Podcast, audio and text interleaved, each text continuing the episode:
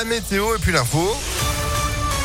L'actualion, Sandrine Ollier, bonjour. Bonjour Phil, bonjour à tous. À la une, l'auteur présumé du jet de bouteille sur le Marseillais euh, Payette dimanche soir à Dessine, jugé aujourd'hui en comparution immédiate. Le match avait été arrêté au bout de 4 minutes et n'avait pas repris. Après le joueur de l'OM, le syndicat des joueurs professionnels a annoncé hier qu'il allait porter plainte contre lui. Une réunion a lieu aujourd'hui entre le ministre de l'Intérieur, celle des Sports et les instances du foot français. En attendant, Lyon a écopé d'un match à huis clos à titre conservatoire. Pas de supporters donc à domicile le 1er décembre contre Reims avant une décision définitive le 8 décembre. L'actualité, c'est aussi Jean Castex positif au Covid. Il se place à l'isolement pendant dix jours. Il l'a appris en revenant de Belgique où il a rencontré des membres du gouvernement.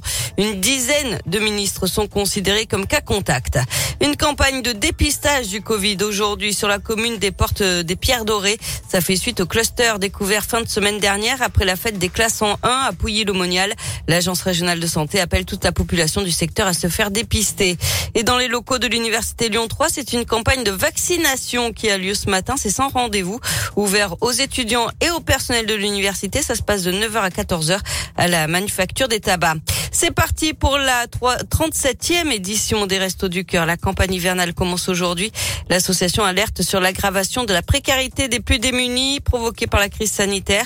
Elle a aidé 1 200 000 personnes depuis novembre 2020 et distribué 6 millions de repas supplémentaires. Et puis les suites de l'affaire de l'adolescente traumatisée après avoir regardé un film d'horreur en classe dans le Rhône en 2019. Les parents de cet élève de quatrième demandaient une indemnisation à hauteur de 11 000 euros. Ils ont finalement été déboutés d'après le progrès. La justice a estimé qu'aucune faute de nature à engager l'État n'avait été commise. On termine avec cette appli spécialement conçue pour les plus de 60 ans du Rhône. Elle a été lancée il y a une semaine tout juste. On vous en a parlé sur Impact FM. Euh, ça s'appelle Senior Connect. On y trouve des idées sorties dans le Rhône, mais aussi des échanges de services. L'application totalement gratuite existe déjà dans d'autres villes de France, mais c'est la première fois qu'elle est développée au niveau d'un département. Thomas Ravier, vice-président du conseil départemental en charge des solidarités, de l'autonomie et de la santé, nous explique pourquoi. Est un des grands enjeux qui est de plus en plus euh, fort. Et euh, la pandémie du Covid nous a montré à quel point c'était euh, encore plus prégnant que ce qu'on pouvait penser. 71% des seniors plus de 60 ans sont connectés. Donc, euh, ça veut dire qu'on peut déjà potentiellement toucher plus de deux tiers des seniors, qui représentent quand même sur le département du Rhône euh, plus de 100 000 personnes. C'est une passerelle pour aller ensuite vers de la relation humaine. Donc, euh, que ce soit avec les associations qui proposent des services ou alors avec les autres utilisateurs.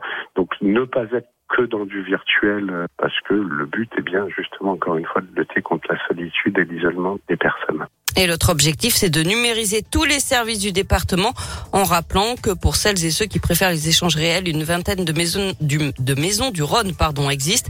Budget pour l'application 40 000 euros la première année, la moitié de moins les années suivantes. Merci beaucoup Sandrine pour l'info qui continue sur ImpactFM.fr et vous êtes de retour à 7h30. À tout à l'heure. Allez, c'est la météo, 7h04 et c'est gris ce matin encore.